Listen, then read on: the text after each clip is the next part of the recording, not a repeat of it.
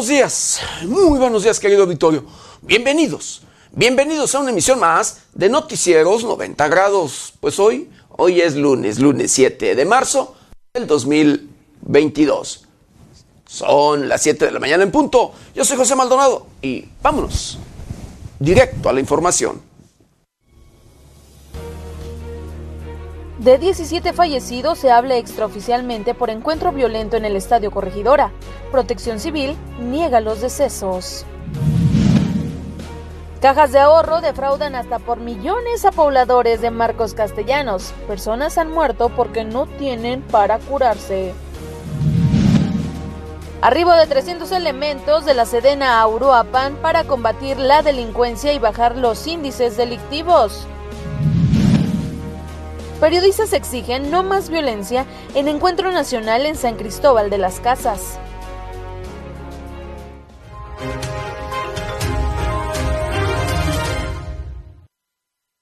Bienvenidos, bienvenidos a una emisión más de Noticieros 90 grados. Pues sí, hoy, hoy es lunes, lunes inicio de semana y siete, siete días de este, el tercer mes de este año difícil, de este año complicado, de este año preocupante. Difícil, complicado y preocupante en todos, pero en todos los sentidos. Llámesele en temas financieros, en temas sociales, en temas de política, en temas educativos y en temas de salud, en temas sanitarios, en temas sí, de esta pandemia, de este coronavirus, de esta SARS-CoV-2 o COVID-19.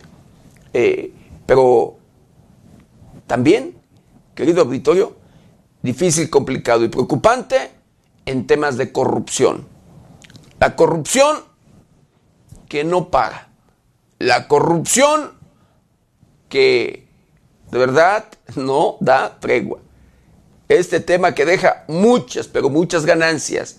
Este tema que no se combate. Este tema para el que no hay antídoto.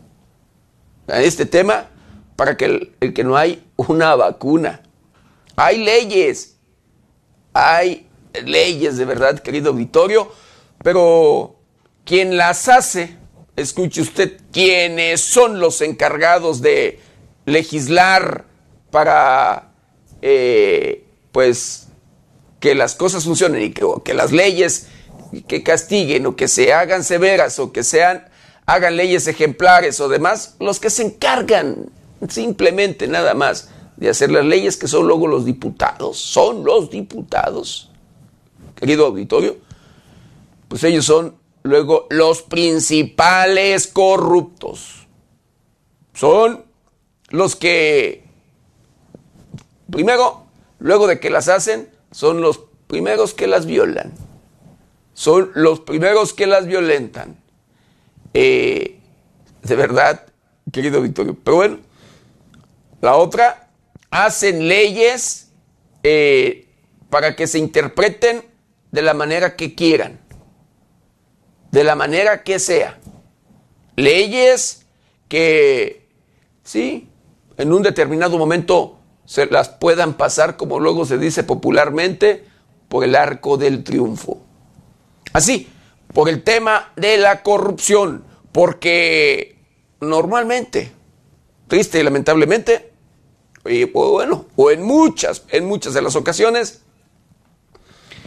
pues los políticos son aliados de los criminales. Los políticos, funcionarios, eh, gobernantes y demás son aliados de los grupos delincuenciales. Así como usted lo escucha. Y mire, créame, que esto yo no lo estoy sorprendiendo con esto a usted. Esto lo sabe más usted, querido auditorio. Y digo lo sabe más porque usted es el mejor testimonio. Usted conoce al político, usted conoce a los diferentes actores de su municipio, de su estado o diferente lugar donde luego se saben, aunque se oculten o intenten o traten, porque luego en el resto o mayoría de las ocasiones son descarados. De verdad, son descarados en todos los sentidos y dan a conocer de manera pública su relación, sus compromisos, la amistad y demás con los grupos delincuenciales. Así como usted lo escucha y de verdad, o sea, usted lo sabe más. Créeme, porque luego se les ve, se reúnen, se conocen, saben cuáles son los eh, aquellos que son los que van y negocian o los representantes, los, las personas luego de relaciones o lo demás, pero que son parte de estas células, de estos grupos delincuenciales. Sí, por eso luego, de verdad, las cosas no funcionan. Por eso luego las cosas siguen igual, porque los políticos, los encargados de legislar para que las leyes sean ejemplares, pues no las hacen. Y había de ver, de verdad, querido Vittorio, cómo en los congresos de los estados y en el propio Congreso de la Unión se registran discusiones fuertes, discusiones serias cuando hay alguna propuesta positiva o buena de castigos ejemplares para reformar o demás alguna ley, la propia constitución o, leyes de la constitución política, los códigos penales, los eh, demás, querido auditorio. Hay quienes defienden a capa y espada, de verdad, eh, los, las propias leyes, que no sean, que no sean ejemplares, que no sean severas. Así como usted lo escucha, porque claro que tienen que ver por sus intereses, tienen que ver, pues luego, que los propios criminales les dan línea. Así. Por ese, por ese tema, triste y lamentablemente, las cosas continúan igual.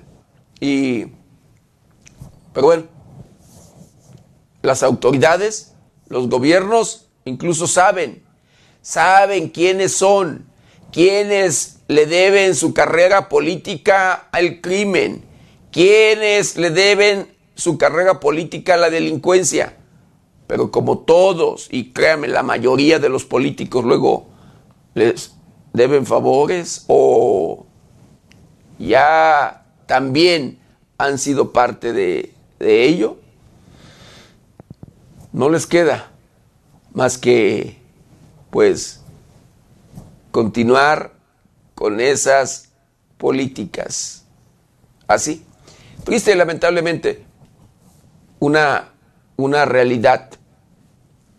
La, los políticos, los gobiernos, las autoridades y demás son, en muchos de los casos, aliados de los grupos delincuenciales. Y por eso estos están empoderados. Por eso los grupos delincuenciales hacen y deshacen, hacen lo que quieren. Hemos visto en varios lugares, le hemos informado de varios estados, de varios municipios de diferentes estados de la República, donde los grupos criminales llevan a cabo sus prácticas delictivas y todos, hablando de todos los grupos delincuenciales, prácticas delictivas de las extorsiones, de los secuestros, de verdad, asesinatos, violaciones de mujeres, despojo de su patrimonio, propiedades, de verdad. O, incluso los desplazan, corren a los habitantes de su lugar de origen, corren a los habitantes para quitarles lo que les pertenece, de verdad. Así como usted lo escucha. Y esto es una constante y triste, lamentablemente, por eso cada día vemos más grupos delincuenciales empoderados en los diferentes lugares. Y constantemente escuchamos y le informamos, querido Vittorio, de hechos que marcan la historia, de hechos que lamentablemente, digo, suceden, pero no deberían de registrarse si se actuara, si el gobierno aplicara la ley. Yo lo he dicho, y de verdad, yo no sé si usted esté de acuerdo, pero jamás los grupos delincuenciales superarán, hablando numéricamente, a las Fuerzas Armadas del gobierno, tanto federal o de los gobiernos, tanto federal y estatales. Jamás, ni, en, ni numéricamente, ni tampoco en infraestructura. Sí, por supuesto que luego los grupos delincuenciales tienen mejores armas y mejores vehículos porque se los roban. Son vehículos luego robados de, valga, vehículos de, para el terreno, para todo terreno, eh, nuevos y demás. Pero no tendrán jamás eh, mejores armas que el propio gobierno federal, que la Secretaría de Marina, que la Secretaría de la Defensa Nacional, que la Guardia Nacional. O sea, nunca, le vuelvo a repetir, ni numéricamente, ni siquiera eh, con armas, ni en la infraestructura, hablando de tecnología, hablando de helicópteros, aviones eh, y otras tecnologías que se pueden utilizar a través de los satélites. De verdad, jamás, jamás el crimen podrá superar al gobierno. Pero cuando hay compromisos, por supuesto que cuando hay compromisos, pues esto pues simplemente no se hace nada. Así, como usted lo escucha. Cuando hay compromisos, las autoridades, los gobiernos prefieren hacerse de vista ciega y de oídos sordos. Y no les importa en lo absoluto los gritos de desesperación, de pidiendo justicia. De verdad, no les importa en lo absoluto el ver a un pueblo sometido, a un pueblo de verdad rehén de los grupos criminales, secuestrado por los propios grupos delincuenciales. Constantemente le informamos, querido Vittorio, de pueblos enteros donde los grupos criminales lo tienen controlado y no permiten siquiera el ingreso de víveres, no permiten que saquen o salgan sus enfermos para ser atendidos en otros lugares donde hay hospitales. Así, como usted lo escucha, donde se sabe que los propios grupos delincuenciales imponen, escuche usted, cuotas, donde controlan el tema de los abarrotes, no permiten que los proveedores diferentes, X, X proveedores, querido auditorio, ingresen a las comunidades o municipios a abastecer a las tiendas de abarrotes.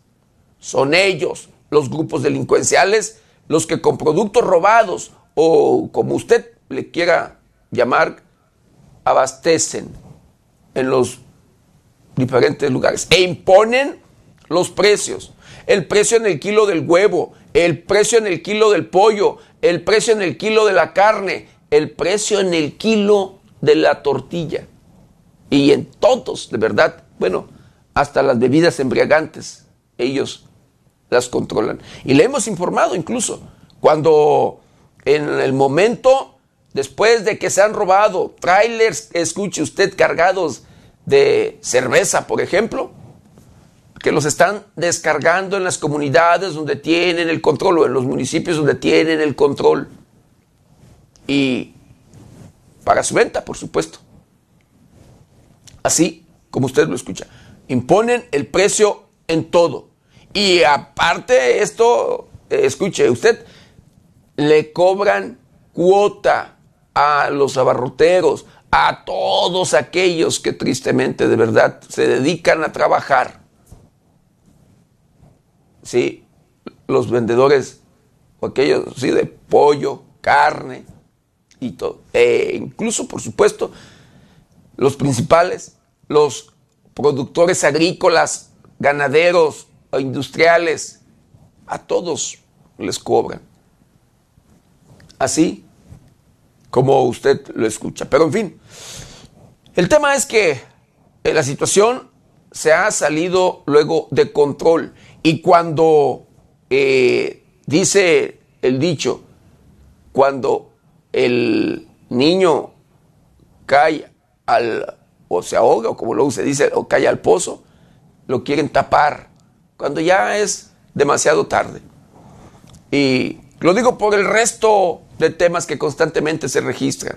Recientemente, el domingo 27, escuche usted, 27 eh, de febrero, le informamos de una masacre, ¿sí? de un multihomicidio o fusilamiento, como usted le quiera llamar, que se registró en San José de Gracia, en esta cabecera municipal del municipio de Marcos Castellanos. Allí, donde se celebraba un velorio de la madre de un criminal, de un presunto delincuente, querido auditorio, denominado el pelón. Allí, hasta ese lugar, llegó este sujeto a quererse despedir por última vez de su madre. Este sujeto había desertado de un grupo criminal que opera y tiene el control en esa región. Para cuando llegó a visitar a, o al velorio, llegó el grupo criminal del que había desertado. El pelón llegó con una célula, con varios hombres en sí allí armados. Se habla de entre 14 a 24 hombres. Pero los enemigos, el, grupo del que presuntamente desertó, querido auditorio, lo superaba numéricamente, lo superaba en todos los sentidos.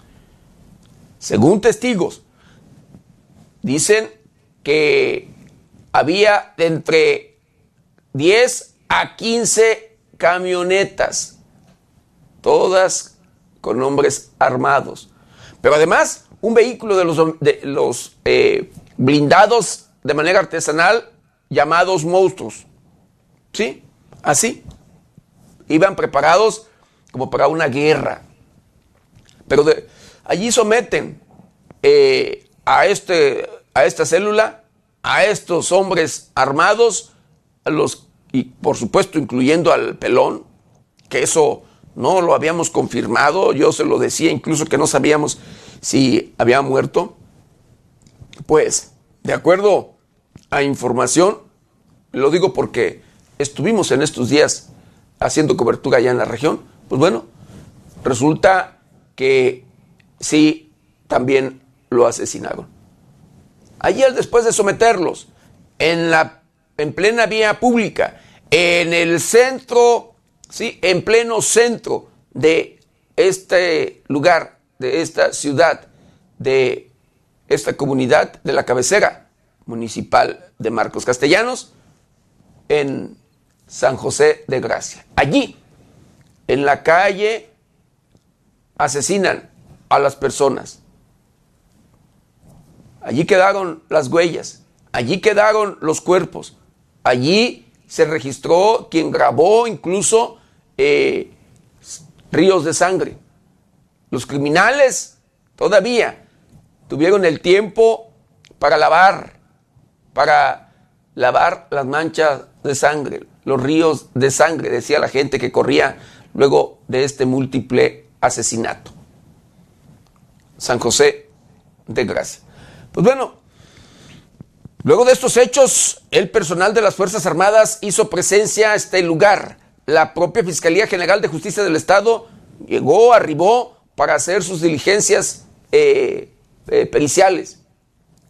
Después de tres horas que dieron aviso a las autoridades y que principalmente se conoce el tema por las redes sociales, por los videos que circularon de cómo tenían sometidos a los hombres y cómo se lleva a cabo este múltiple asesinato o fusilamiento, como le quiera llamar usted, querido auditorio.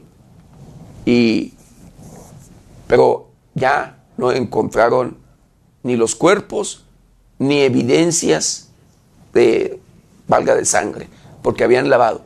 Pero bueno, al nosotros hacer cobertura en el lugar, pudimos apreciar allí en la casa, el lugar donde eh, los asesinan, impactos de bala, diferentes lugares, varios impactos de bala, decenas de impactos de bala en el lugar. Pero todavía se puede, se puede ver o pudimos eh, localizar manchas de líquido hemático, manchas de sangre, un arreglo floral en la puerta de una cochera, eh, sí, donde estaba lleno de impactos. los números que eh, pone la Fiscalía General de Justicia del Estado, en este caso particular de peritos, los especialistas en, en estas diligencias periciales, para ubicar cada uno de los impactos registrados en el lugar. Marcados con números que alcanzamos a ver hasta el cuarenta y tantos allí que se podían apreciar. Y digo porque muchos, muchas de estas marcas ya con el viento y como quiera se han caído estos papelitos. Algunos todavía siguen por allí eh, eh, a la vista. Pero bueno, desde allí, desde esa calle de reforma, eh, le informamos a usted. En la calle de reforma, donde en, la, en el número, a la altura del dos, número 266, que era donde se llevaba eh, a cabo el velorio, que fue donde someten a estos criminales aproximadamente a 50 metros, cuando mucho se los llevaron fue que lugar donde los asesinan, el lugar donde se lleva a cabo esta múltiple ejecución.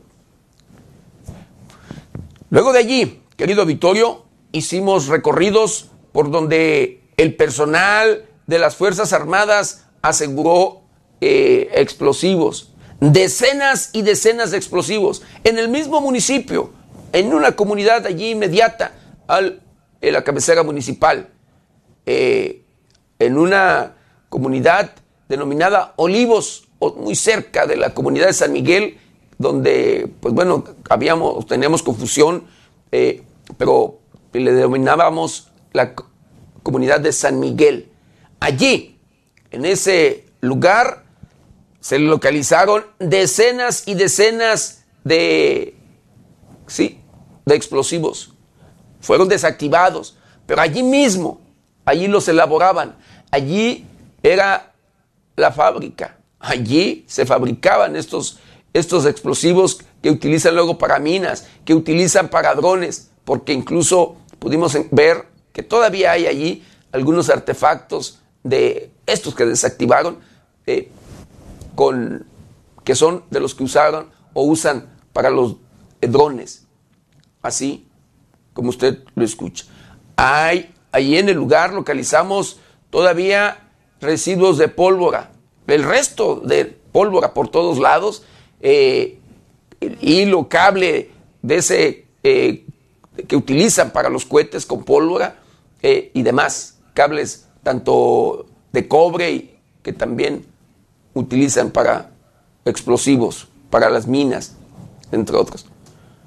Localizamos en ese lugar, en ese rancho, decenas, así como usted lo escucha, decenas y decenas de cartuchos percutidos de los diferentes calibres, desde el calibre 22, calibre 22, 9 milímetros, 38 eh, super, eh, de armas largas, 2.23, 7.62, 30.06, bueno, cartuchos de todos, hasta de escopeta, en ese lugar.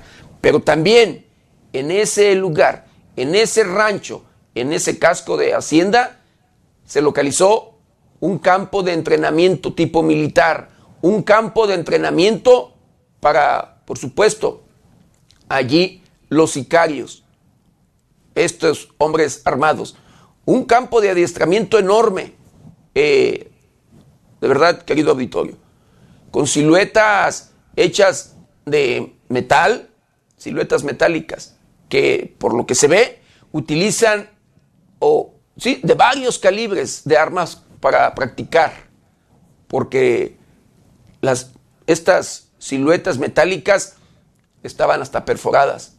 Desde luego, por los calibres, como luego se conoce el calibre 50, que son de penetración de cualquier blindaje, cualquier calibre de blindaje, e incluso con alcance de 2 kilómetros. Así, un alcance y penetración de hasta 2 kilómetros. Allí pudimos ver estas, estas siluetas metálicas perforadas.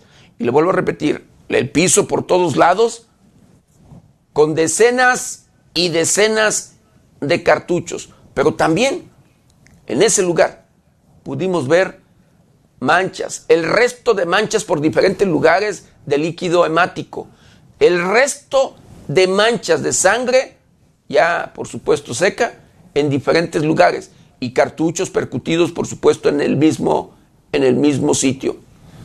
Pareciera así como se ven las cosas, que allí se llevaban también a cabo, o sí, ejecuciones, que allí también asesinaban a personas, como usted lo escucha. No fue uno ni dos lugares, fueron varios lugares los que localizamos de este, pues de esta forma. en este mismo rancho que se ve que lo abandonaron los grupos criminales, los delincuentes que eh, se albergaban por allí, que los que elaboraban estos explosivos, se ve que a sus propietarios los corrieron, se ve que incluso dañaron porque no tiene techos, no tiene, eh, bueno, ni puertas, no hay nada, dañaron totalmente, pero allí en el mismo lugar hay ganado, hay reses, hay borregos, hay guajolotes que tristemente, querido auditorio, escuche usted, están muriendo. Están muriendo porque no hay quien les dé alimento, no hay quien les dé de beber agua. Y hay dos, cuando menos dos, dos borregos ya muertos, querido auditorio. Y el resto luego desmayados por deshidratación o por hambre o lo que usted quiera. Así así como usted lo escucha. Y en el mismo lugar, como hay varios borregos, tienen a sus leales eh, pastores, dos perritos, dos perritos que los acompañan, que no se despegan de los borregos, pero que de igual manera, querido Victorio, pues padecen de hambre y sed. Allí, en ese lugar, en Marcos Castellanos, así las cosas. Entrenamiento, lugar de fusilamiento o lugar de asesinatos y demás. Este lugar en, en este municipio de Marcos Castellanos.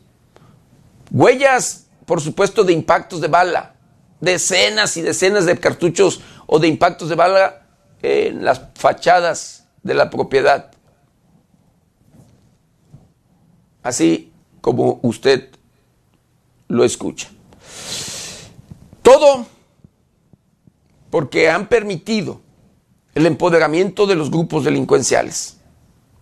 Todo por este tema de la corrupción, desde mi muy personal punto de vista.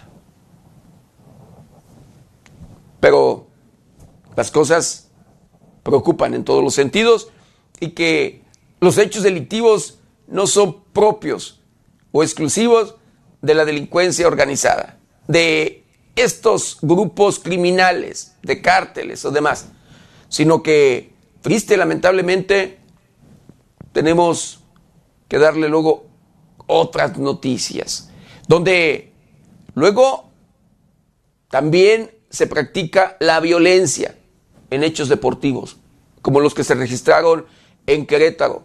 ¿Sí?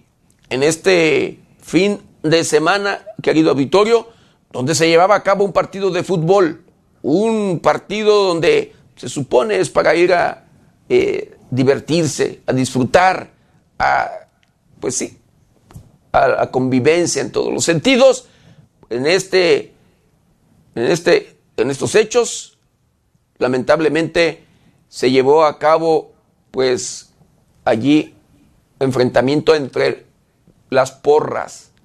Las porras de los diferentes equipos, de los dos equipos que participaron o jugaron allí en este lugar en Querétaro, en el estadio La Corregidora, donde la primera información que comenzó a circular, querido auditorio, fue la muerte, después de los hechos o durante los hechos, la muerte de 17 personas. Y esto fue dado a conocer por los diferentes medios de comunicación a nivel nacional e internacional, porque fue la primera versión que se llegó a ver. Los videos que circularon a través de las redes sociales se podría ver de la, cómo la violencia se generaba en el lugar, cómo golpeaban, jalaban, incluso a personas con armas blancas, con armas punzocortantes. Y gente, jóvenes tirados, bañados en sangre, sin ropa, algunos desnudos, por supuesto, en todos los sentidos.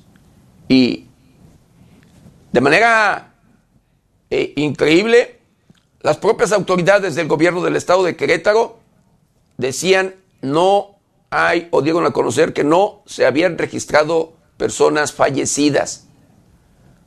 ¿Sí?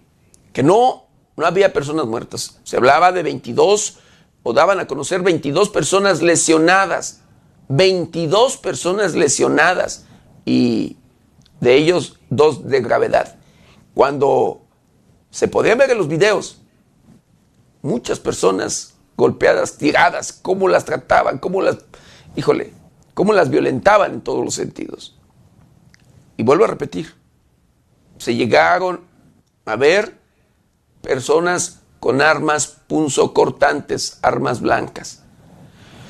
El tema es de que, de acuerdo al propio gobierno de Querétaro, no hubo personas fallecidas, pero las porras, o una de las porras, da a conocer a través de las mismas redes sociales que ellos vieron morir.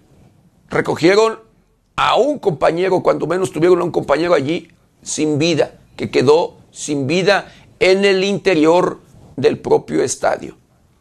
Si el gobierno estaba ocultando información, querido auditorio, esto es de igual manera de preocupar.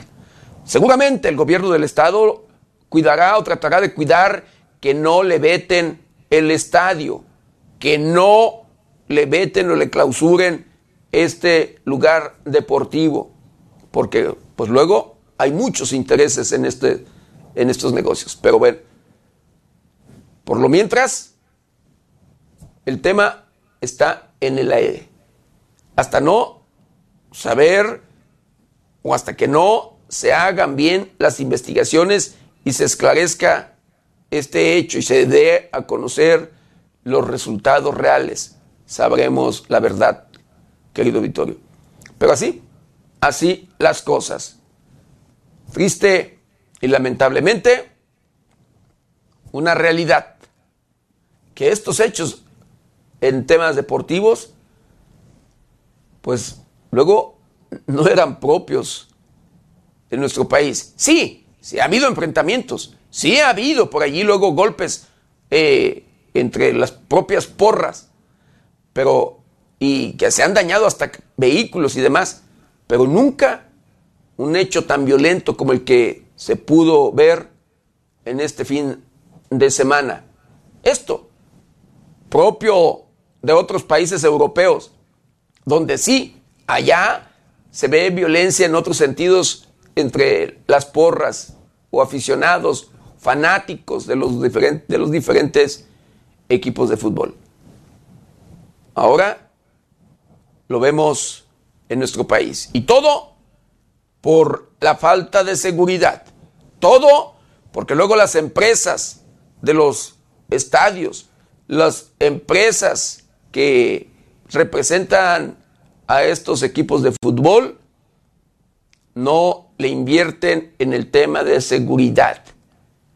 Porque luego ni siquiera piden el apoyo a las propias autoridades policíacas de la entidad. De verdad. Pero bueno, así las cosas, así la realidad, así este fin de semana violento, este fin de semana sangriento en nuestro país. Y bueno, vamos a hacer un recorrido, un recorrido por el portal de noticias más importante. Y en esta mañana, el pelón y el viejón, alianzas, traiciones y asesinatos que llevaron a la peor masacre en el estado de Michoacán, registrados en San José, en San José de Gracia, en este municipio de Marcos Castellanos. De un balazo en la cabeza ejecutan a un hombre en Zitácuaro, Michoacán. Refrendan, refrendan gobernadores defensa de los recursos energéticos.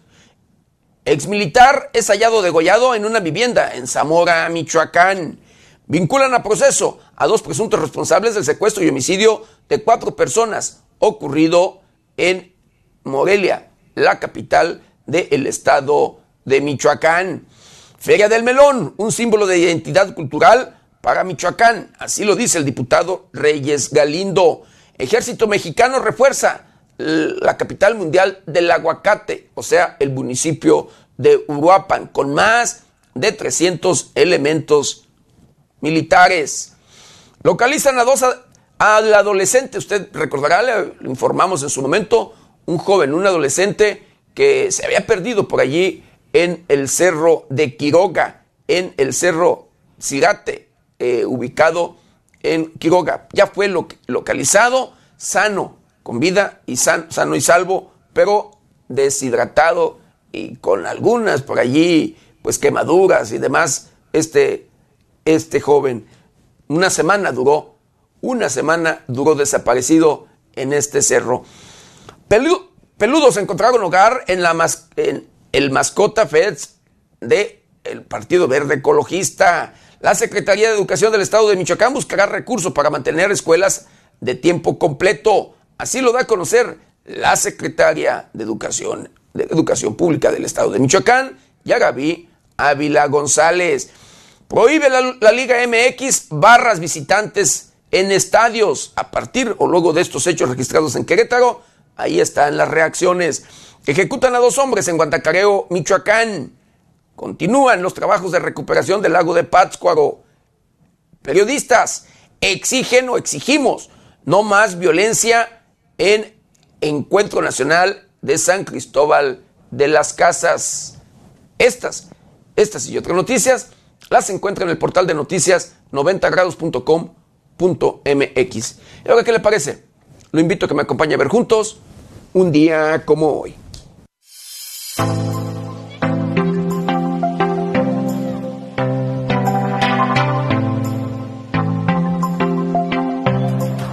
Un día como hoy, 4 de marzo, pero del año de 1813, Félix María Calleja se hace cargo del gobierno de Nueva España como segundo jefe político superior con base en la Constitución de Cádiz.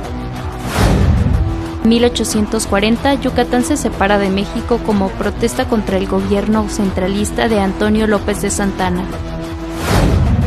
En 1913, Ignacio Pesqueira, gobernador interino de Sonora junto con la legislatura local, desconoce a Huerta y se organiza la rebelión sonorense contra ese gobierno.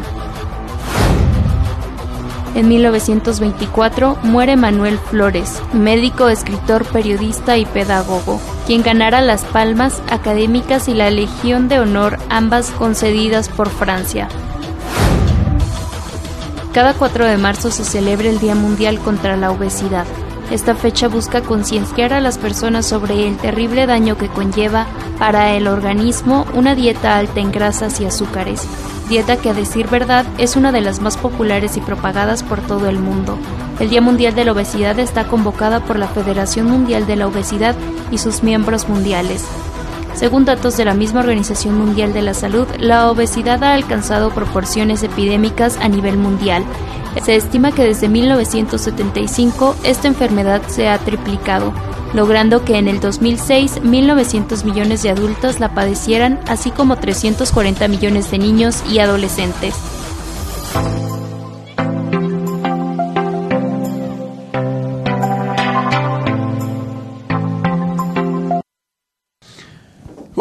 Y quiero mandar saludos, saludos especiales a todo, a todo nuestro auditorio, a todos aquellos que nos ven y nos escuchan a través de las diferentes plataformas de 90 grados. Saludos, saludos especiales a aquellos que nos ven a través de la televisión, los que nos escuchan a través de las diferentes estaciones de radio que se enlazan con este su noticiero preferido. Y por supuesto, de igual manera, con mucho cariño y respeto a todos, a todos aquellos que nos ven y nos escuchan a través de las diferentes redes sociales de 90 grados.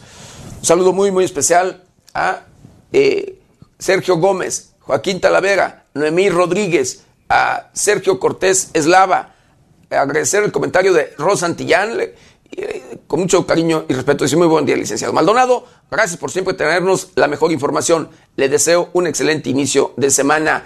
Eh, Rosario Torres eh, dice, buenos días, licenciado, bendecido inicio de semana para usted y el equipo de trabajo, dice saludos desde Uruapan, Michoacán, le mando un saludo muy especial por allí a Alex Ubiquiti, un saludo muy fraternal, por supuesto, a Alex Ubiquiti.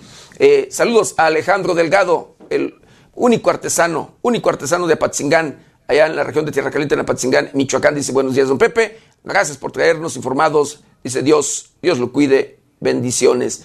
Agradezco de verdad a todo, a todo nuestro auditorio, eh, pues, sus comentarios y que nos ayuden, nos ayuden a compartir este su noticiero para llegar a todos, a todos los rincones del planeta. Bueno, hablando de este hecho registrado en el estadio eh, La Corregidora, en el estado de Querétaro y en la capital del estado, eh, pues la primera información, como le comentaba, que se dio a conocer fue de 17 personas fallecidas, de manera obviamente extraoficial, por este encuentro o en este encuentro deportivo.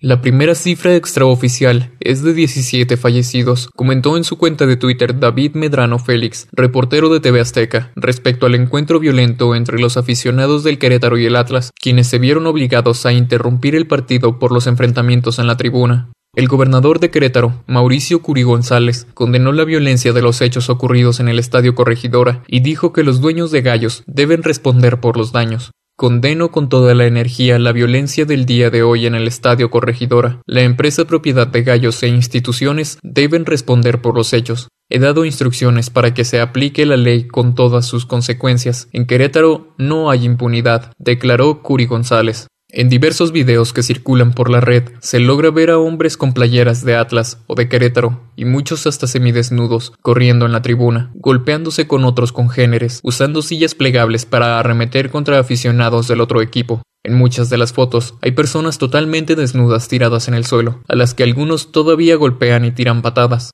Con información de la redacción, para 90 grados, Jorge Tejeda.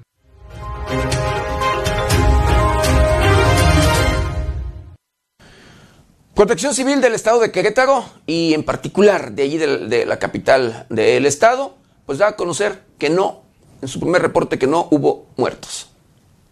La Coordinación de Protección Civil del Estado de Querétaro informó que no tiene reportes de personas fallecidas en el choque de fanáticos de los equipos Atlas y Querétaro en el Estadio Corregidora. El encuentro entre Atlas y Querétaro se salió de control por la trifulca entre las aficiones de ambos partidos, que comenzó en los pasillos y terminó en la cancha. A través de las redes sociales circulan videos de la brutal pelea en la que se usaron sillas, cinturones y otros objetos contundentes. Asimismo, en diferentes partes del estadio quedaron tendidos varios hombres desnudos y ensangrentados. Aunque reportes de testigos señalan que hubo al menos 17 muertos, Protección Civil de Querétaro negó tener reportes de personas muertas e informó la noche del sábado que la trifulca dejó 22 heridos, dos de ellos de gravedad. Derivado de los hechos registrados en el Estadio Corregidora, la Coordinación Estatal de Protección Civil informa que hasta el momento no se tiene reporte de personas fallecidas, 22 personas lesionadas, 9 de ellos trasladados al Hospital General, y de estos, dos de ellos de gravedad. El resto se encuentran estables. Cabe señalar que todos los lesionados son masculinos, y hasta este momento se tiene confirmado que cuatro son provenientes del estado de Jalisco, agregó la dependencia.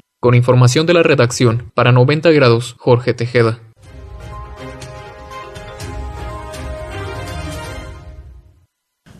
Pues uno de los conductores de un autobús, escuche usted, de estos, eh, pues sí, de las porras, luego de pasajeros que van como aficionados a ver los partidos de fútbol, en este caso particular los del Atlas, que fueron de visita a Querétaro, pues no se podía retirar porque le faltaban tres pasajeros. Entrevistado por medios de comunicación al momento de arribar a Guadalajara, el chofer de un autobús que trasladó a la porra del Atlas refirió que regreso de Querétaro con tres pasajeros que ingresaron pero ya no salieron del estadio. El trabajador del volante explicó que tuvieron que esperar alrededor de dos horas para poder salir custodiados por la policía de la zona del estadio Corregidora, pero que en ese tiempo no vio salir a los tres aficionados del Atlas. Me faltan tres pasajeros, nunca llegaron, se metieron al estadio, pero ya no vi que salieran del estadio. A la hora de la trifulca llegaron los aficionados a decirnos que prendiéramos el autobús, pero no podíamos salir y todavía estuvimos ahí como dos horas esperando a que se calmaran las cosas. Nos sacaron custodiados, pero ya habían pasado muchas cosas. Añadió que en el camino de vuelta a Guadalajara fue un ánimo triste y de decepción, en contraste con los regresos festivos que siempre hay en los viajes a otros estadios, informó 90 grados.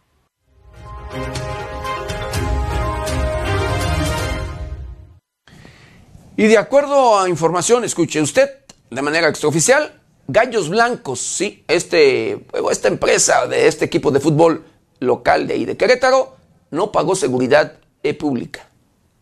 De acuerdo a un integrante de la barra 51 del Atlas, el club querétaro no paga la seguridad pública para el estadio Corregidora, motivo por el que solo contaba con seguridad privada durante la trifulca de este sábado, la cual resultó no solo insuficiente, sino incluso cómplice ante los hechos de violencia que marcaron el partido entre Querétaro FC y el Atlas. La falta de seguridad pública fue notoria y no hubo manera de contener los ánimos encendidos de las barras Resistencia Albiazul y la 51, las cuales han tenido reiterados episodios de violencia desde el Clausura 2007, torneo en el que Gallos Blancos descendió a la primera A tras perder 2-0 con el Atlas. En un video incluso se puede ver a un elemento de seguridad privada abrir la puerta a un grupo de aficionados que fueron tras aficionados del Atlas, un saldo de 22 lesionados, todos hombres, dejaron los hechos violentos que obligaron a la suspensión del partido Gallos Blancos contra el Atlas al minuto 62 y en el que los rojinegros aventajaban a los locales por 1-0.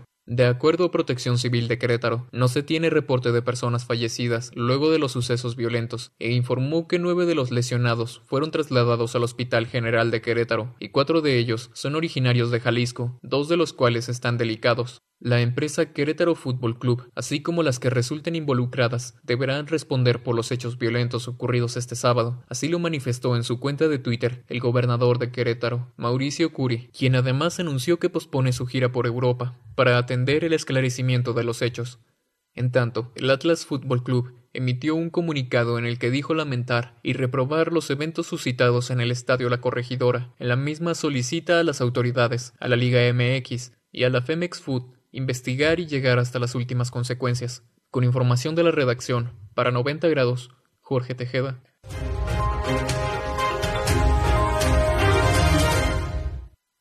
Bueno, le mando saludos, saludos especiales a Cecilia, Cecilia Partida y agradezco con mucho cariño y respeto su comentario. Dice, ¿qué tal amigo? Dice, y muertos fueron casi 50, no los tapen, solo a mi pueblo hermoso, dice, vinieron a, eh, dice, a mancharon. Así dice, bueno, vinieron y mancharon. Yo quiso decir. Y dice, digan la verdad. Agradezco de verdad, con mucho cariño y respeto, el comentario de Cecilia Partida, pero nosotros pues no tenemos la información de manera oficial y pues vea, eh, el, gobierno de Querétaro da, da a conocer que no hay, que no hubo allí muertos. Pero sin embargo, una porra, ¿sí? La, una porra denominada eh, barra 51 da a conocer a través de su Twitter, de una cuenta de Twitter, que un compañero de ellos, ¿sí? Un aficionado, murió en el interior del estadio. Aunque el gobernador de Querétaro, Mauricio Curi, reiteró luego de un recorrido por el Hospital General que no había fallecido como producto de la violencia que se desató el sábado en el Estadio Corregidora, sucesos que derivaron no solo en la suspensión del partido, sino de la jornada 9 de la Liga MX que se jugaba este domingo. Pese a los dichos del gobernador, integrantes de la barra 51 del Atlas han circulado en Twitter la imagen de Esteban Hernández Martínez, el raso, en la que luce inconsciente mientras alguien parece mover su cuerpo afirma la barra 51 que el aficionado murió al interior del estadio Corregidora como consecuencia de la golpiza recibida. El gobernador Mauricio Curi anunció que habrá más información oficial respecto a los sucesos violentos, donde aún en la madrugada informó que no había fallecidos, pero reconoció que había dos personas con lesiones de gravedad. La Fiscalía de Querétaro informó que abrió una carpeta de investigación por los delitos de homicidio en grado de tentativa y violencia en espectáculos deportivos por lo sucedido en el estadio Corregidora. Con información de la redacción para 90 grados, Jorge Tejeda.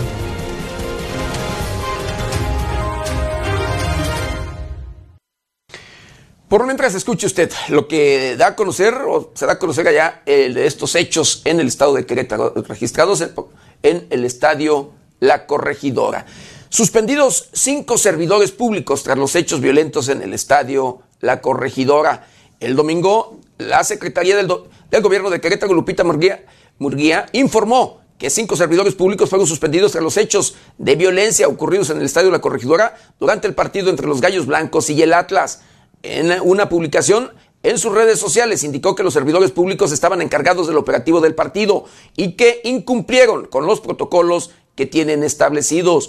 Los funcionarios sancionados en Querétaro son los siguientes. Leonardo Flores Mata, director de operación policial. Isaac Pérez Infante, encargado de la unidad de campo. Agustín Martínez Ortiz, policía. Carlos Mendoza Martínez, coordinador de eventos y comisionado por el partido. Carlos Alberto Toscano Mendoza, responsable del área de gestión de riesgos de la Coordinación Estatal de Protección Civil. Esto a menos que el, en el desahogo de las investigaciones resulten responsables adicionales y se, finquen responsabilidades de diversa índole. Además indicó que la empresa de seguridad HETS K9, contratada por la, por la directiva del Club Querétaro, queda cancelada. Se determinó cancelar la empresa dice contratada por el Club Querétaro, así como los cinco servicios adicionales que ofrecen en el Estado.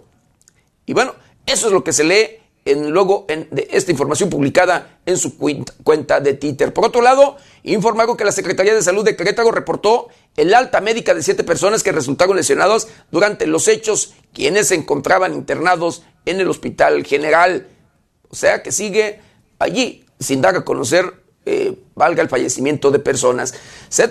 su traslado será resguardado por la Policía Estatal hasta los límites de Guanajuato y Querétaro, donde el Estado vecino apoyará para continuar el trayecto hacia el lugar de origen de los afectados. Así lo detalló la secretaria, la secretaria de Gobierno en su cuenta de Twitter. Y bueno, eh, Continuando, continuando con la información y sobre este tema precisamente el gobernador del estado de Querétaro cita a presidentes de la Liga MX y Gallos Blancos. El gobernador de Querétaro, Mauricio Curi González, citó al presidente de la Liga MX, el priista Miquel Arreola, así como al presidente del Club Gallos Blancos, Gabriel Solaris, para que informen lo sucedido en el Estadio Corregidora el sábado pasado. Reiteró el gobernador de Querétaro que no hubo muertos a los enfrentamientos violentos del sábado en el Estadio Corregidora y actualizó la cifra de hospitalizados, los cuales contabilizó en 26. De ellos, 24 son hombres y hay dos mujeres. De esa cifra, 10 personas permanecen delicadas y 3 graves, así lo informó el gobernador de Querétaro en un video que emitió a través de una cuenta del gobierno de Querétaro. La seguridad del estadio es responsabilidad principalmente privada, por lo que he citado a los presidentes de la FEMAX Food y de los Gallos Blancos. Reconozco que pese a ello es evidente que el estado de fuerza fue insuficiente y no actuó con prontitud que se meditaba. Estamos haciendo la investigación correspondiente advirtió Curi González que responderá con una justicia ejemplar, dura e irrefutable a quienes orquestaron la violencia en el partido Atlas Gallos. Esto no va a quedar impune.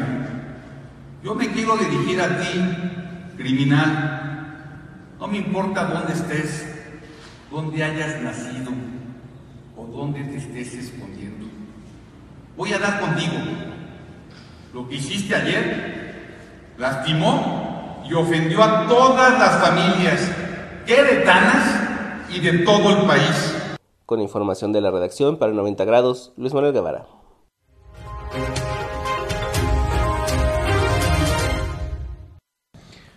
Seguridad del estadio, escuche usted, de acuerdo a información extraoficial, extraoficial eh, y videos que por allí circulan, por supuesto, querido Vittorio, apoyó a agresores. Hubo armas, declara un lesionado. Un aficionado del Atlas, quien resultó con lesiones en la cabeza luego de las confrontaciones violentas en el Estadio Corregidora de la ciudad de Querétaro, afirmó que la seguridad del estadio no solo facilitó las agresiones de los aficionados de Gallos Blancos hacia los rojinegros, sino que fue partícipe, pues las revisiones fueron menos estrictas, pues destacó que incluso había gente armada entre las porras de los Gallos Blancos. Así lo declaró Frank Ceballos, aficionado del Atlas, quien refirió a su llegada a Guadalajara que el partido transcurría normalmente hasta que vieron a integrantes de la barra del Querétaro pasarse a la zona del Atlas.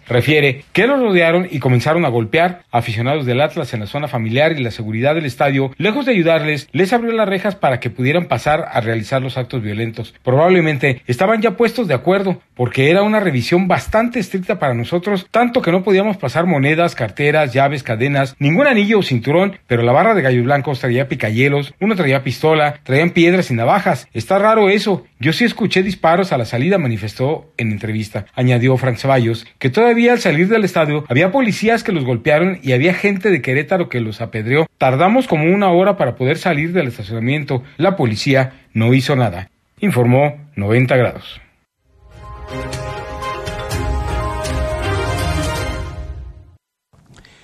Pues así las cosas con este tema precisamente que se registró allá en Querétaro, querido Vitorio, en el estadio La Corregidora.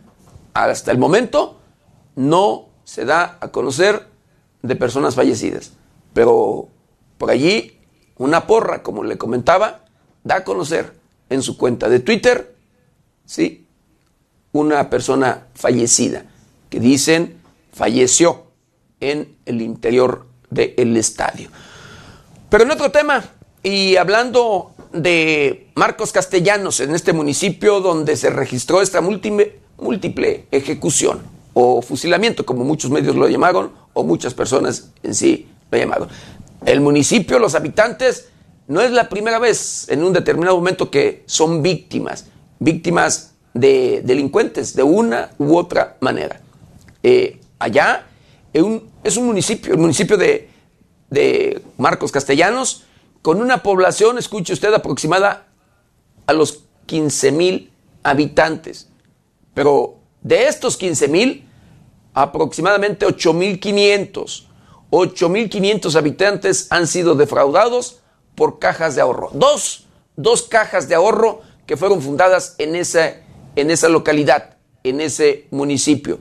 Una representada por una mujer eh, que se ha enriquecido como ha querido, y otra, por supuesto, representada por un hombre que también de igual manera disfruta en todos los sentidos de pues el recurso que les ha quitado a los habitantes de aquel municipio de Marcos Castellanos. Cajas de ahorro defraudan hasta por millones, escuche usted, desde los 100 mil hasta los 25 millones de pesos a pobladores que confiaron en esas cajas de ahorro en el municipio de Marcos Castellanos. Habitantes del municipio de Marcos Castellanos narraron a las cámaras y micrófonos de la agencia de noticias 90 grados los fraudes de los que han sido víctimas por cajas de ahorro que les han quitado hasta millones de pesos, señalando que esto incluso ha contribuido a la muerte de pobladores que no tienen dinero para solventar gastos de salud. El equipo de la agencia 90 grados, encabezado por su director, José Maldonado Sotelo, se trasladó a Marcos Castellanos, recientemente el centro de discusión pública por la masacre de varias personas a plena luz del día, para conocer el día a día de los pobladores de ese municipio colindante con el estado de Jalisco. Fue allí que los pobladores relataron los fraudes de los que han sido víctimas por dos cajas de ahorro, una de ellas denominada Caja de Ahorro Marcos Castellanos, dirigida por Flora Teresa García Marcelo, de acuerdo con el testimonio de una mujer de la tercera edad, ella fue defraudada por ambas cajas, en las que depositó sus ahorros de toda la vida y la suma de la venta de una propiedad, despojándola de más de un millón de pesos. Sí, de las dos cajas. Las dos. Allí tenía mis ahorros de toda mi vida y en las dos cajas no me han querido regresar nada desde el 2019. Dijo la mujer a las cámaras de 90 grados. A finales del 2019 empezaron a negar ya los intereses. Quise hacer un retiro en la de la señora Flora y me dijo que no se podía hacer porque me habían dado los intereses. Al siguiente mes volví a ir y que necesitaba cuatro meses para que me admitieran el retiro. Pero pasado el lapso, no le dieron un solo centavo. Yo trabajé 38 años. Los ahorros de toda mi vida ahí fueron a caer, dijo la mujer de 70 años de edad, quien manifestó que confió en esa caja, pues tenía más de 25 años de haberse constituido. Hemos tenido que alzar la voz, a ver si hay algún gobierno o alguien que nos pueda apoyar, porque así como yo, son muchísimas personas que hasta han muerto porque no tienen para curarse, aseguró. Pese a que como ella, muchos otros fueron defraudados con cantidades importantes de dinero, ninguna autoridad ha hecho algo al respecto. Ojalá llegue la voz de un pueblo hasta donde tenga que llegar para resolver la situación de los defraudados en Marcos Castellanos, pidió la mujer. Con información de la redacción, para 90 grados, Jorge Tejeda.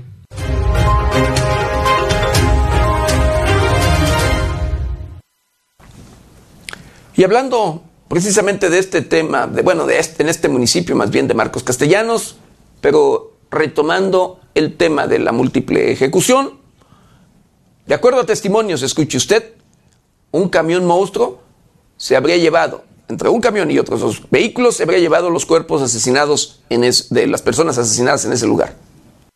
Docenas de impactos de bala quedaron de la refriega de armas de fuego que descargaron el domingo pasado civiles armados en contra de un grupo de alrededor de 17 personas sobre la calle Reforma, en la localidad de San José de Gracia. A casi una semana de los hechos, aún no se han localizado los cuerpos, y de acuerdo a testigos, un vehículo con blindaje artesanal junto a una camioneta recogieron los cuerpos del hecho ocurrido a unos metros de la plaza principal de la cabecera municipal de San Marcos Castellanos. Aunque presuntos integrantes del crimen organizado literalmente limpiaron la zona, a casi una semana de ocurridos los hechos, aún pueden verse manchas de sangre sobre el asfalto frente a la casa marcada con el número 188, a unos metros de donde se llevó a cabo el velorio de la madre de El Pelón, líder de una célula delincuencial. De acuerdo a lo que informó la Secretaría de Seguridad Ciudadana en la conferencia de prensa del presidente Andrés Manuel López Obrador, una traición por parte del líder delincuencial habría sido el móvil del presunto enfrentamiento, pues la institución descartó que se trate de una multiejecución. De acuerdo a testigos, por lo menos 15 vehículos con sujetos armados llegaron al lugar donde se velaba a la madre de El Pelón, sacaron al grupo de hombres y cuando los tenían con las manos en la cabeza comenzaron las detonaciones. Con información de la redacción, para 90 grados, Jorge Tejeda.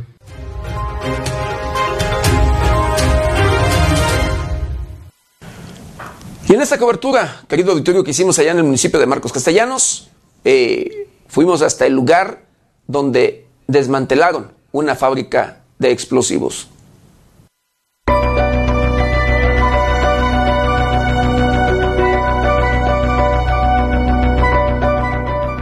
Personal del ejército mexicano localizó y desmanteló una fábrica de explosivos en un rancho en el municipio de Marcos Castellanos, demarcación que llamó la atención de la opinión nacional por la masacre de varias personas a plena luz del día, hechos que fueron grabados en video en un operativo especial de las Fuerzas Armadas y Cuerpos de Seguridad Pública a raíz de la masacre del 27 de febrero. Personal castrense incursionó en el rancho San Miguel, a 20 minutos en auto de la cabecera municipal, San José de Gracia. En el sitio se encontraron decenas de cartuchos, tanto útiles como percutidos, de todos calibres, para escopetas, armas cortas y largas, pues el predio se utilizaba como campo de entrenamiento de sicarios del crimen organizado.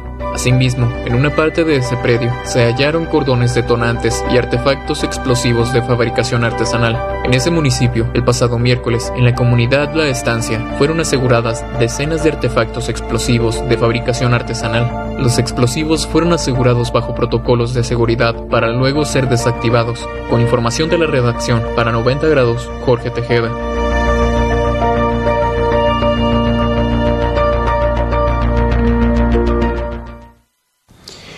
En ese mismo lugar, en ese predio que son hectáreas, querido auditorio, hectáreas en sí, fue desmantelado, localizado y desmantelado un campo de entrenamiento del crimen organizado. Un predio utilizado como campo de entrenamiento de sicarios fue asegurado por personal militar en el municipio de Marcos Castellanos, demarcación que llamó la atención de la opinión nacional por la masacre de varias personas a plena luz del día, hechos que fueron captados en video. A raíz de la operación policíaca y militar implementada en esa demarcación, luego de la masacre, fue localizado un campo de entrenamiento en el rancho San Miguel, a 20 minutos en auto de San José de Gracia, escenario de la ejecución sumaria y cabecera de Marcos Castellanos. En el predio se encuentran decenas de casquillos útiles y percutidos de todo tipo de armas, desde escopetas, rifles de grueso calibre y armas cortas. Asimismo hay blancos fijos repletos de impactos de bala, en los que los sicarios practicaban su puntería. El sitio fue localizado abandonado, luego de que las Fuerzas Armadas y Cuerpos de Seguridad Pública implementaron un operativo especial. El domingo 27 de febrero, sicarios sacaron a varias personas de un velorio que fueron fusiladas en vía pública, hechos que quedaron captados en video. Luego se registró un enfrentamiento entre civiles armados, desconociéndose hasta el momento el saldo de muerte y heridos. Videos y fotos muestran que la escena de la ejecución fue limpiada y los cuerpos de las víctimas apilados en camionetas de los sicarios para ser desaparecidos. Con información de la redacción, para 90 grados, Jorge Tejeda.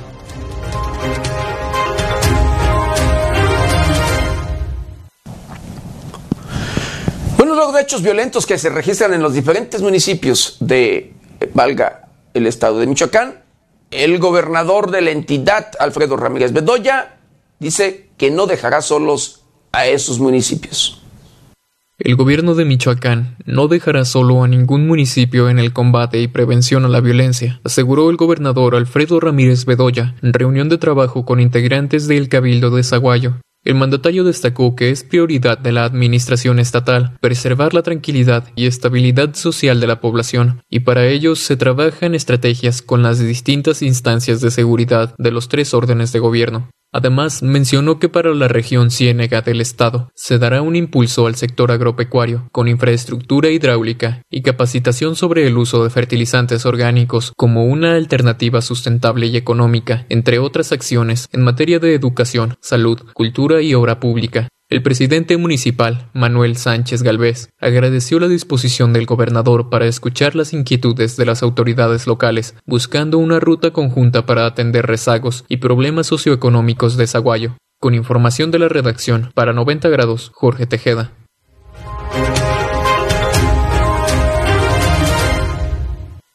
El propio titular del Ejecutivo de Michoacán da a conocer que el restablecimiento de la paz será con estrategia de enfoque social.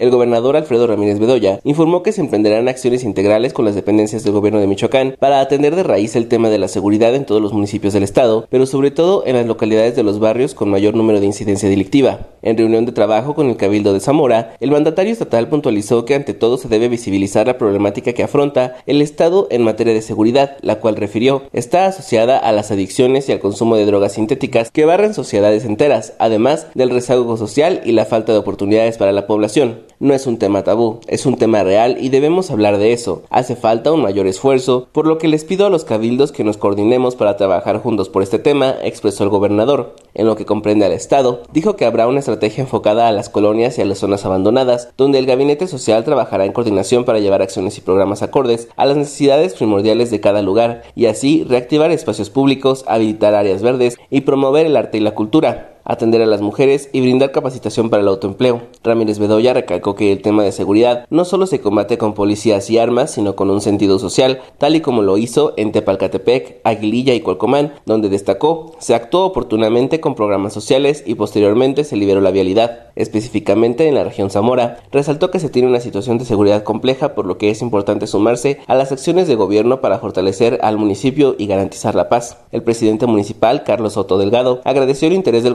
para atender uno de los principales problemas que aqueja a la sociedad y reiteró su disposición por trabajar de la mano del Estado. Con información de la redacción para 90 grados, Luis Manuel Guevara.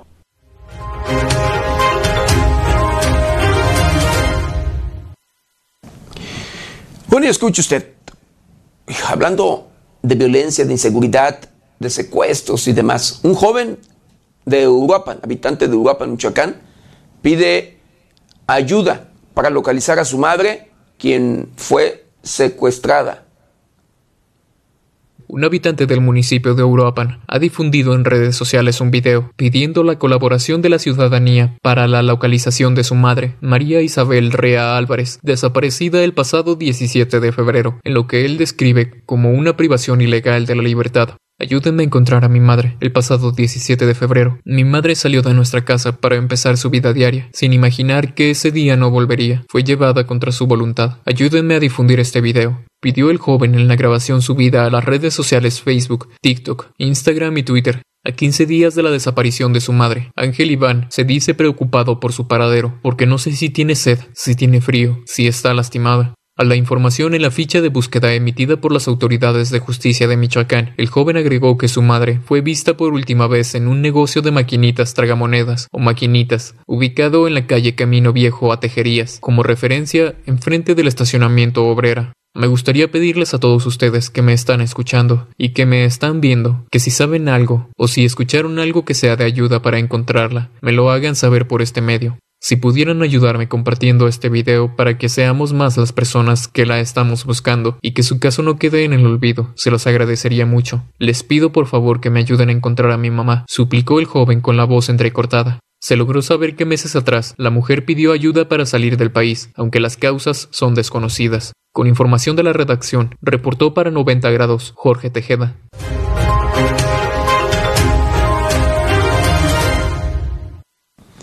Sí, Uruapan, ocupa el tercer lugar, triste y lamentablemente, en hechos violentos, en hechos de inseguridad, en hechos, así como usted lo escucha, de secuestro, homicidios y demás. Y a este municipio, precisamente por estos hechos que se registran y el lugar que está ocupando a nivel nacional, que además es una de las 50 ciudades más inseguras del mundo, arribaron cuando menos 300 elementos de la Secretaría de la Defensa Nacional para combatir la delincuencia y bajar los índices delictivos.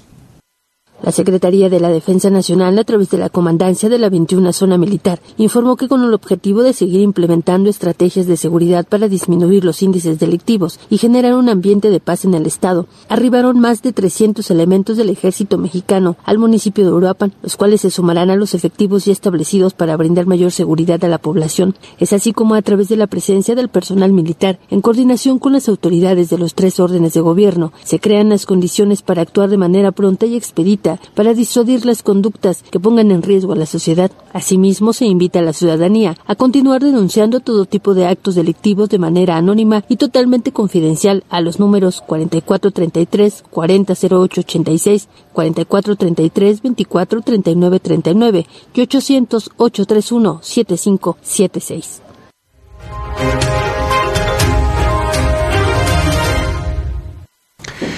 Así las cosas, triste y lamentablemente, en nuestro país. Uno de los estados que ocupa y se pelean el primer lugar precisamente en, hechos delictivos, en violencia en general, en todos los aspectos, es Guanajuato y Michoacán. Y Michoacán ocupó el primer lugar en el mes de febrero. El primer lugar. Pero bueno, hablando de otro tema, hablando del Congreso del Estado de Michoacán, de esta la 75 legislatura, pues dan a conocer que esta esta legislatura gastará, escuche usted, 3 millones de pesos ¿sí? para alimentos, gastos y alimentos de sus funcionarios. Más de 3 millones de pesos es lo que prevé el Congreso del Estado gastar en servicio de alimentación, así como también en combustibles para sus funcionarios. Así se establece en la proyección de gasto de presupuesto 2022 del capítulo 2000, materiales y suministros, que fue entregado por la Secretaría de Administración y Finanzas de la 75 legislatura al Comité de Administración y Control. Según este documento, se prevé destinar por lo menos 15 millones 855 mil pesos al capítulo de materiales y suministros, que corresponde principalmente a gastos de oficina apoyo informativo, servicio de alimentación, así como también combustibles, vestuario, uniforme, entre otros.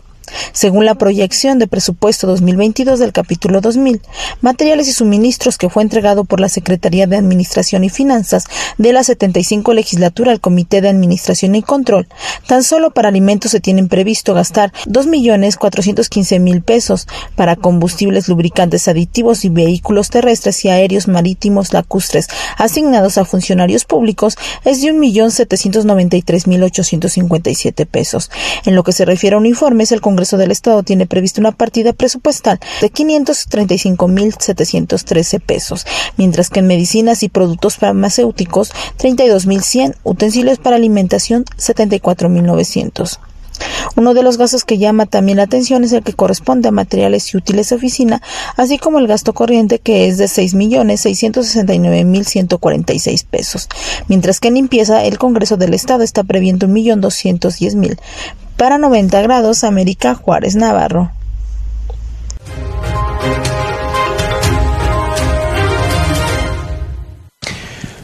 Bueno, pues luego de la intención, escuche usted hablando de tema educativo, de desaparecer las escuelas de tiempo completo, el gobernador del estado de Michoacán, Alfredo Ramírez Bedoya, da a conocer que en Michoacán se mantendrán activas.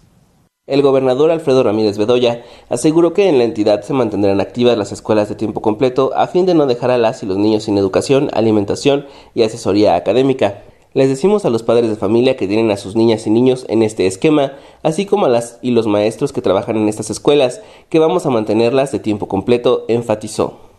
Destacó que en estas escuelas hay jornadas alargadas y también se les da desayuno a los estudiantes, por lo que reiteró que en Michoacán se hará un esfuerzo para continuar con este esquema a favor y en pro de la educación del Estado.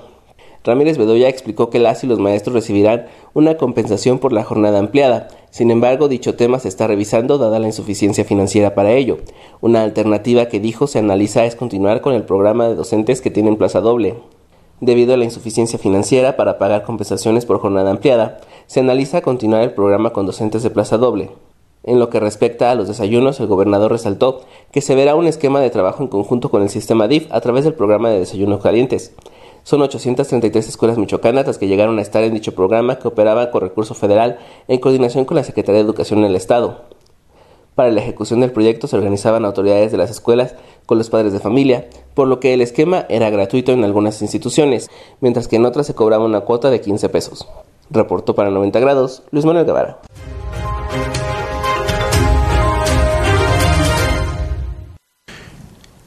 Por su parte, la secretaria de Educación del Estado de Michoacán, Yagaví Ávila González, pues hablando de este tema, dice que buscará recurso para mantener estas escuelas de tiempo completo. Tras la eliminación del programa Escuelas de Tiempo Completo por parte de la Secretaría de Educación Pública, Yaraví Ávila González, secretaria de Educación en Michoacán, informó que ya se encuentra trabajando en un plan de acción para que las escuelas del territorio sigan funcionando de esta manera, evitando la deserción escolar. En entrevista, comentó que se está buscando la obtención de recursos para que los niños puedan seguir recibiendo alimentos. En cuanto a los profesores, Ávila González expuso que ellos reciben una compensación, por lo que para dar continuidad a este proyecto escolar realizarán una reorganización administrativa. La secretaria declaró que por instrucción del gobernador Alfredo Ramírez Bedoya se encuentra planeando las formas en que las escuelas de tiempo completo sigan trabajando de manera cotidiana. Las comunidades de alta y muy alta marginación, así como los albergues del Estado, serán los primeros beneficiados. Yaraví Ávila González informó que en Michoacán hay un registro de 880 escuelas de tiempo completo, 833 otorgaban alimentos a los estudiantes, en algunas era gratuito y preparado por los padres y en otros casos tenía un costo de 15 pesos. Reportó para 90 grados Luis Manuel Guevara.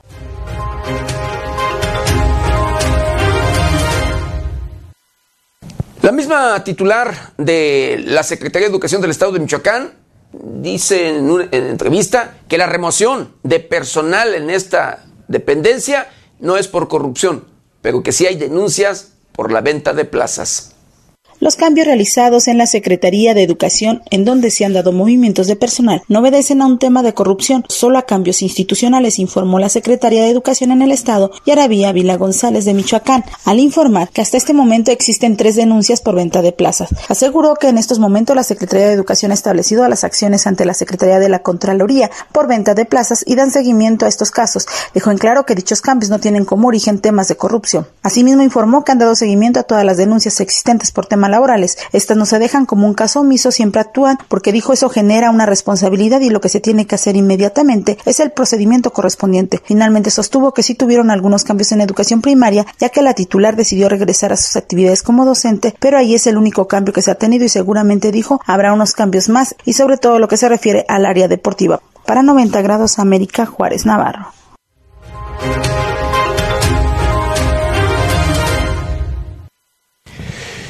Bueno, y escuche usted, Morelia ocupa el, el segundo lugar en temas de violencia, en- pero en lo general, homicidios y demás, pero también, fíjese nada más, en violencia de género. Van 400 denuncias registradas en la capital del estado de Michoacán. Desde que inició la actual administración municipal de Morelia se han recibido 400 denuncias por violencia de género, informó Alejandro González Cusi, comisionado de seguridad en el Ayuntamiento de Morelia. Precisó que la policía empezó a levantar denuncias desde la semana pasada y con mayor intensidad se está trabajando con la Policía Naranja, que también está capacitada para la atención a violencia de género. En tanto, las zonas donde se ha detectado foco rojo son el centro de Morelia, así como Villas del Pedregal. Grete Leunice Castorena Escalera, directora del Instituto Municipal de la Mujer para la Igualdad Sustantiva, indicó que se tienen fortalecidos dos módulos que es en Leandro Valle y Tenencia Morelos, en donde se da apoyo psicológico médico legal por parte del Instituto de la Mujer Moreliana, pero se está trabajando de manera conjunta en las 14 tenencias. Reconoció que sigue faltando ese vínculo que deben de tener de manera constante y permanente con los jefes y las jefas de tenencia. Si bien dijo la violencia intrafamiliar es un problema, se tiene que trabajar de manera muy intensa enfocándose específicamente en el primer círculo que es la familia. Para 90 grados América Juárez Navarro.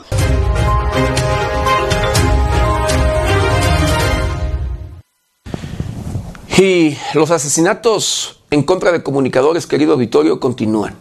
Triste y lamentablemente ejecutan a otro periodista, al compañero Juan Carlos Muñiz, de testigo minero en Fresnillo, Zacatecas. El periodista Juan Carlos Muñiz, del medio Testigo Minero, fue asesinado a balazos a bordo de un vehículo en el municipio de Fresnillo, Zacatecas. El hecho ocurrió durante la tarde, cuando el comunicador se trasladaba a bordo de un vehículo tipo taxi, donde se desempeñaba en su segundo empleo en un hecho donde el agredido fue el comunicador, pese a que se encontraba acompañado de un pasajero. Es de mencionar que el comunicador, conocido también como Rigoberto, llevaba varios años trabajando en el medio noticioso, desempeñándose así también en otros medios de la región. El gobernador de Zacatecas, David Monreal Ávila, lamentó el hecho y condenó el acto en el cual el periodista fue privado de la vida. Asimismo expresó su solidaridad con los familiares de la víctima.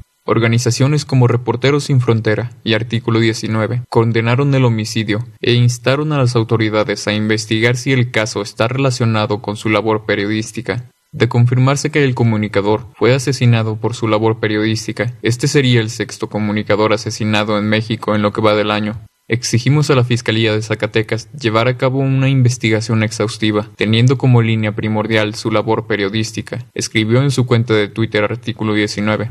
La Fiscalía General del Estado de Zacatecas únicamente informó que ya se está investigando el caso.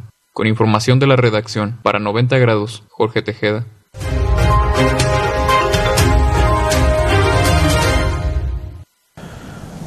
Por tanto registro de hechos violentos en contra de periodistas, asesinatos y demás, la violación de los derechos eh, constitucionales, y entre otras cosas, que los propios gobiernos no hacen lo propio, que el mecanismo, escuche usted, que está destinado para ello, que del propio gobierno federal y que depende de la Secretaría de Gobernación, que luego también eh, vulnera a los comunicadores, que vulnera a los medios de comunicación o los representantes de los medios de comunicación, a periodistas en lo general, ¿sí? Este mecanismo, escuche usted, del gobierno federal, eh, pues que no hace lo que le corresponde, que, le vuelvo a repetir, incluso pone en riesgo a los propios comunicadores beneficiarios de este mecanismo de protección a periodistas.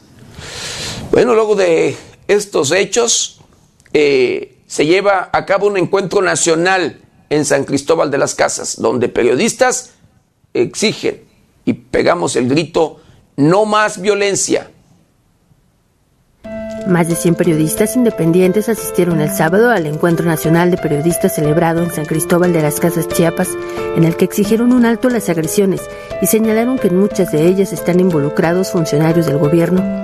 A la reunión arribaron periodistas independientes de Chiapas, Quintana Roo, Tabasco, Guanajuato, Veracruz, Ciudad de México, Tijuana, Puebla, Chihuahua y Tamaulipas, además de trabajadores de la agencia Notimex quienes actualmente se mantienen en huelga y denunciaron acoso y violencia, así como persecución. A la reunión estaba invitado el subsecretario de Derechos Humanos, Población y Migración de la Secretaría de Gobernación, Alejandro Encinas, quien al final asistió virtualmente, situación que los periodistas calificaron de burla y demagogia.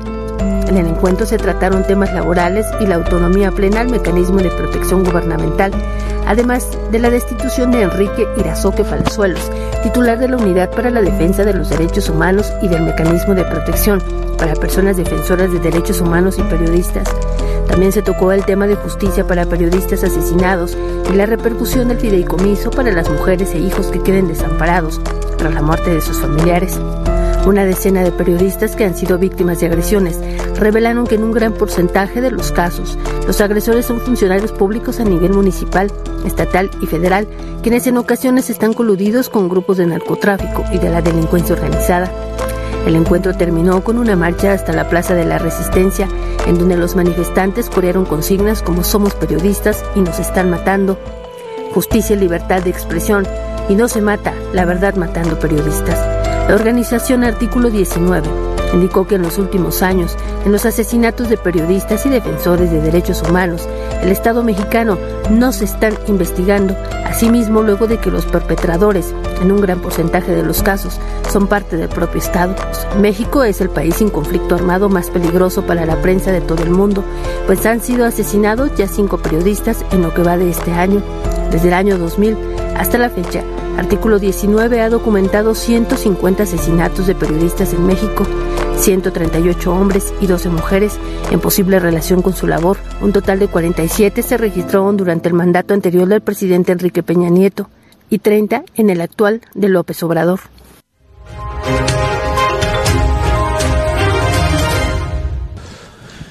Y mientras tanto, fíjese, escuche usted, el alcalde de Culiacán dice que no dará entrevistas y se va en contra de periodistas.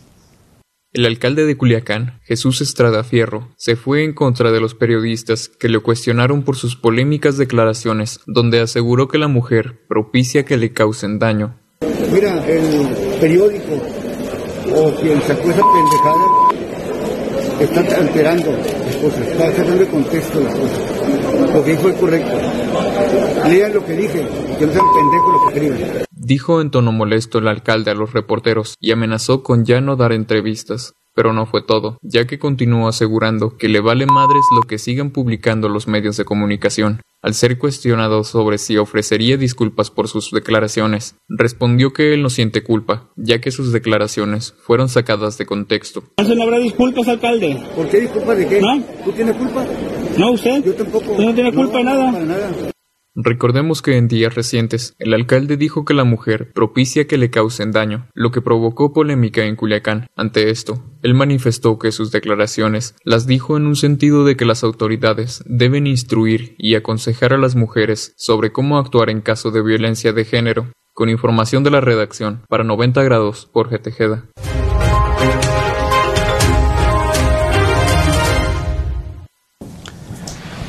No quieren, sí, luego hablar los políticos. Los políticos les molesta que se hablen eh, las cosas que luego ellos mismos protagonizan, de verdad. Ellos son, se les olvida que ellos son los actores principales, de verdad. Todos luego somos actores principales de un tema. Y políticos, criminales, lo quien sea de verdad, querido Vittorio, son los que nos dan las historias, los que nos dan de qué hablar. Si no actuaran en ese sentido o que nos dieran algún tema X, no hablaríamos. Pero si están involucrados en corrupción, si están involucrados en alguna declaración, escuche usted que luego ofende, como en este caso, a las mujeres, nos están dando de qué hablar. Si los criminales no hicieran, eh, cometieran delitos, no extorsionaran, no secuestraran, no asesinaran, o demás, por supuesto, que no hablaríamos de ellos. Pero lamentablemente las cosas así son. Y bueno, luego de una semana que se encontraba extraviado un joven, eh, un, valga, adolescente, esto en el Cerro del Cigate en el municipio de Quiroga, ya fue localizado sano y salvo. Luego de una semana de que fue reportado como desaparecido, Jesús S.Y. de 17 años de edad fue localizado sano y salvo. Con relación a este suceso, se informó que el 27 de febrero Jesús S.Y. participaba en una excursión como parte de una actividad religiosa. Sin embargo, durante el trayecto de regreso, el menor no pudo continuar por lo que se solicitó que se quedara en el lugar mientras que el guía acercaba a un grupo de personas al punto de partida. Más tarde, un sacerdote bajó a buscar al adolescente, quien ya no se encontraba en el sitio, motivo por el que vecinos, amigos y brigadas de voluntarios se sumaron a la búsqueda. Fue el pasado 2 de marzo cuando familiares de Jesús S.Y. denunciaron su desaparición ante la Fiscalía Especializada para la Investigación y Persecución de los delitos de desaparición forzada de personas y desaparición cometida por particulares que activó el mecanismo de búsqueda establecido en la alerta Amber y se unió al operativo el cual se coordinó con apoyo de la unidad canina K9. De manera paralela, la Fiscalía Especializada llevó a cabo recorridos e inspecciones en diferentes puntos del municipio, además de recabar 22 entrevistas de familiares y amigos con la finalidad de obtener información que permitiera llevar a su paradero. Este domingo, durante la búsqueda en la zona boscosa, un grupo de brigadistas localizó al menor, quien de manera inmediata fue asistido por el equipo aéreo, la Dirección de Reacción y Operaciones Estratégicas de la Fiscalía, que dispuso su traslado a un hospital de la capital para su atención médica, informó 90 grados.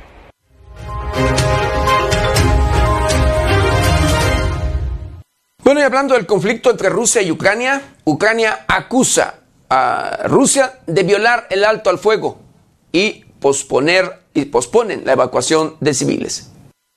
Al décimo día de guerra, autoridades de Ucrania acusan que Rusia violó el alto al fuego que fue pactado hace unos días, razón por la cual se pospuso la evacuación de civiles de la ciudad de Mariupol. Las autoridades ucranianas dieron a conocer que la evacuación de civiles de la ciudad portuaria de Mariupol fue pospuesta debido a que las tropas militares rusas violaron el alto al fuego pactado así que informaron que por razones de seguridad ante las agresiones por parte de Rusia, pese al pacto de alto al fuego, se determinó posponer la evacuación. Recordemos que el pasado jueves 3 de marzo, los gobiernos de Rusia y Ucrania acordaron un alto al fuego temporal durante la segunda ronda de negociaciones en el marco del día 8 de la guerra, esto para poder dar oportunidad de evacuar a los civiles. Con información de la redacción, para 90 grados, Jorge Tejeda.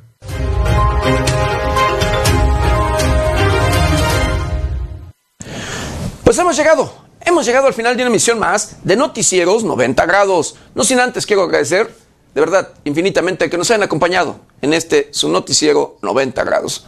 De verdad, agradecerles también infinitamente que nos ayuden, nos ayuden a compartir, compartirlo para llegar a todos los rincones del planeta. Yo les pego mañana, mañana ya eh, martes, de 7 a 8 de la mañana, nuestra querida compañera Berenice Suárez, de 8 a 9 de la noche.